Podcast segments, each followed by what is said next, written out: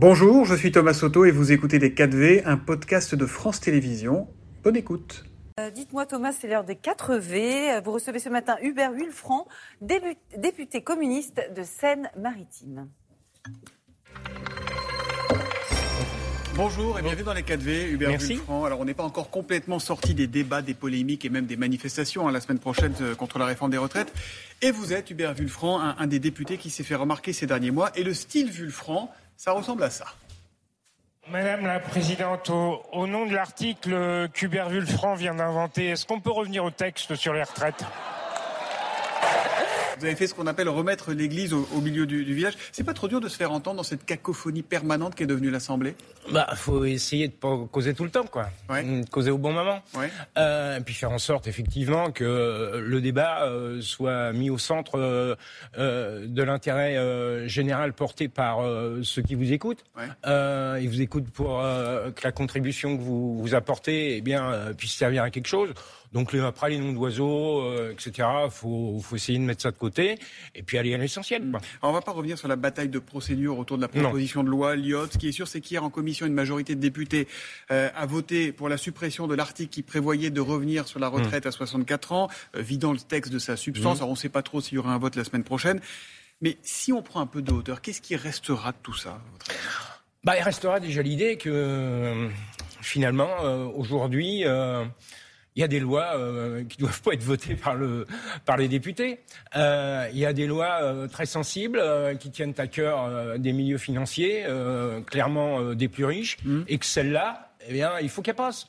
Avec ou sans vote et, quand ça bloque, eh bien sans vote. Voilà. 49-3 et motion de censure 49-3, tous les, tous les, les artifices, parce que là, nous en sommes à des artifices, même si c'est constitutionnel, empêche que le résultat de course, il est clair, on ne vote pas la loi, pour les députés. Euh, certains en prennent acte. Euh, pour ce qui nous concerne, eh il y, a, une responsabilité partagée parce qu'il y a eu cette bataille d'amendements aussi. Il, y a, une volonté d'obstruction, volonté de blocage. Vous vous, redoutez, vous redoutez pas de sortir tous perdants de cette séquence, que les Français mettent tous les politiques dans le même sac et qu'ils jettent le sac le plus loin possible d'eux? Oui, et puis il y a aussi l'idée, euh, finalement, tout ça, ça profite qu'au FN. Hein, national. mais c'est je conteste cette idée. Pourquoi? Euh, D'abord, euh, ou alors euh, les syndicats se trompent, les, adhésions aux organisations syndicales. diverses et variées ont cru de manière très sensible. Et, ça, c'est significatif d'un engagement pour défendre les, intérêts des salariés. et par ailleurs, moi, quand on regarde sur le terrain, les seuls militants qui restent, bien souvent, c'est les militants communistes. Mm. Et on entend des choses. Et euh, eh bien, euh, il y a aussi beaucoup de militants du RN. Laurent Berger, qui était là il y a quelques semaines, ah, moi, vois pas. disait et écrit dans son, dans son livre euh, aujourd'hui, c'est aussi les gens du RN qui occupent le terrain à l'entrée des usines, à l'entrée des entreprises. Moi, j'en vois pas. Vous le dites, ils collent, oui, ils collent beaucoup. Mais euh, pour aller au contact, sur les marchés, etc., bon, j'ai une circonscription très ouvrière. En Seine-Maritime, hein, En Seine-Maritime. Euh, donc peut-être que euh, j'ai une vue biaisée. Mais euh, sur le terrain, les militants communistes sont là. Et l'écho que euh, qu'on rencontre dans la population, eh bien, euh, ça, ça s'éclaire un peu d'une mm. nouvelle petite musique mm. vis-à-vis des communistes, vis-à-vis de notre secrétaire euh, national. Vous évoquez le Rassemblement national. Est-ce que pour vous, le RN est l'héritier de Pékin, comme l'a dit Elisabeth, de Pétain, pardon, comme l'a dit Elisabeth Borne, ou, c'est n'importe quoi, comme lui a répondu en substance Emmanuel Macron? Bah, Il est l'héritier. En même temps, il faut éclairer l'actualité de, ces nouvelles prises de position articulées, effectivement, à, une nouvelle droite, dans la diaspora des droites.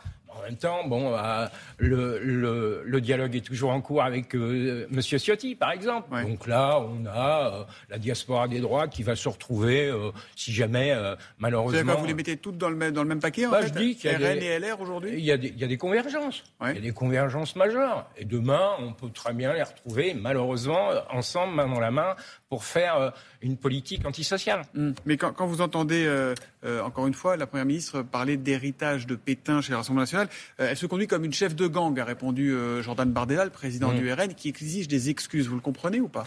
Non, mais on fait de l'histoire. On fait de l'histoire, mais elle n'a pas tort, la première ministre, quand elle dit qu'il y a un héritage. Moi, j'ai le mien. Les communistes ont, le leur. Il faut aussi euh, regarder. Qui n'est pas simple non plus. Qui n'est pas simple non plus. Il faut regarder derrière soi. Après, aujourd'hui, effectivement, euh, le RN eh ben, développe une politique de lissage, mais sur le fond, quand on voit leurs propositions, effectivement, eh bien, ils sont inscrits euh, dans une droite populiste euh, extrême et euh, il faut bien considérer que ça vient de quelque part, même si c'est actualisé. Hmm. Le prochain gros morceau, ce sera le projet de loi sur l'immigration pour, pour hmm. l'Assemblée. Nous travaillerons avec M. Darmanin sur le texte, a dit Fabien Roussel, le, patron du, du, Parti communiste. Sur quelle base, en fait?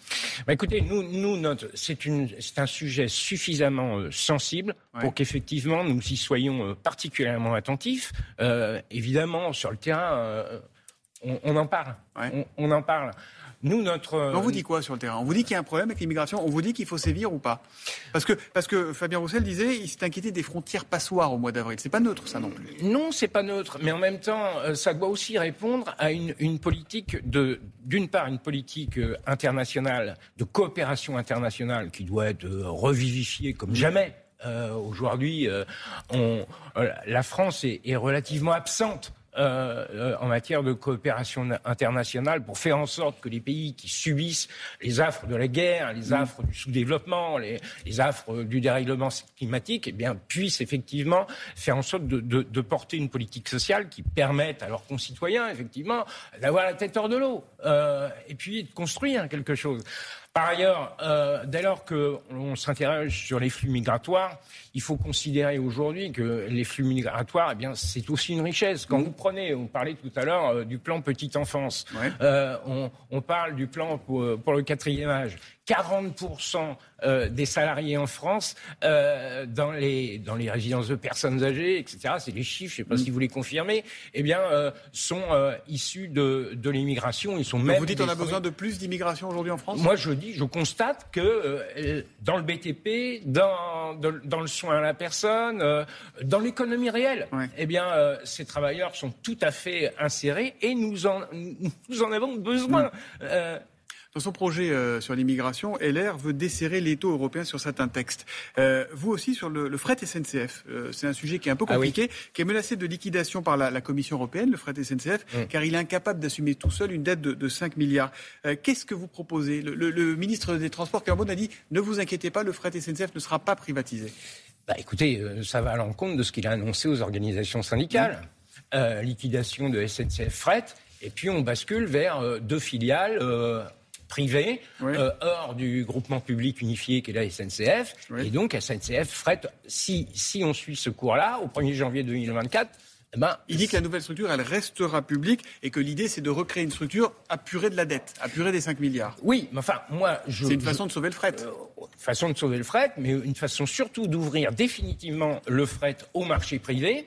Alors après, on, 30% des contrats de SNCF Fret euh, est censé basculer aux opérateurs privés qui vont se partager le morceau. Mais la question, elle est quoi? Elle est d'avoir un outil public qui puisse investir à long terme, amortir des investissements sur le long terme, qui soit épaulé par un État stratège en matière industrielle, notamment, hein, et qui puisse effectivement avoir une vision pour aller capter des trafics, pour aller faire en sorte que l'aménagement du territoire se tourne vers le mm. fret. On a aujourd'hui des capacités de, pour le fret de prendre en compte euh, ces, euh, ces euh, trafics marchandises, que ce soit dans le domaine des déchets, dans le domaine de la grande distribution.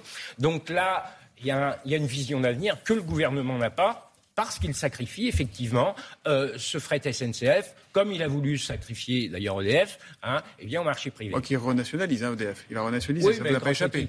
C'est grâce à vous Grâce à qui Eh bien, nous avons porté. la crise, peut-être. Euh, nous avons porté, après les socialistes, avec Sébastien Duhaime, nous avons porté une loi de sécurisation euh, du caractère public d'EDF. Est-ce que ça suffira? Vous savez, euh, la droite est quand même, euh, quand elle a un os arrangé, elle va jusqu'au Voilà, Bruno Le Maire a annoncé que ce serait renationalisé. Euh, Hubert Vulfranc, vous êtes un, communiste dans la NUPES. On sait que les liens entre le PC et la NUPES, sont, et notamment les filles, sont, sont jamais très simples.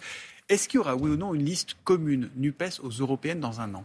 Écoutez, comme ça a été dit, je crois, ici et là, on n'en a pas encore discuté. vous avez un avis? Oui, j'ai un avis. C'est quoi votre avis? J'ai un avis. Moi, je pense que notre parti doit être en capacité de conduire une liste Seul. Seul. Autonome. Autonome. Nous avons euh, certes des convergences dans la NUPES, bien évidemment. Mmh. Euh, Pas mal de divergences aussi. Hein. Mais nous avons, euh, pour ce qui nous concerne, communistes, un certain nombre de, de propositions qui sont singulières, que ce soit dans le domaine industriel, dans le domaine de, de l'énergie, dans le domaine des coopérations. Et je pense que nous aurions effectivement toute l'attitude à pouvoir développer nos propositions sur la base d'une liste conduite eh bien, par notre parti est largement ouverte, rassembleuse. Je vais vous montrer trois leaders de la gauche. Vous allez me dire qui, pour vous, lequel des trois incarne le mieux l'avenir de la gauche Fabien Roussel, Jean-Luc Mélenchon, François Ruffin Oh bah, je suis, je suis coco, donc euh, voilà, vous me posez, c'est une porte ouverte.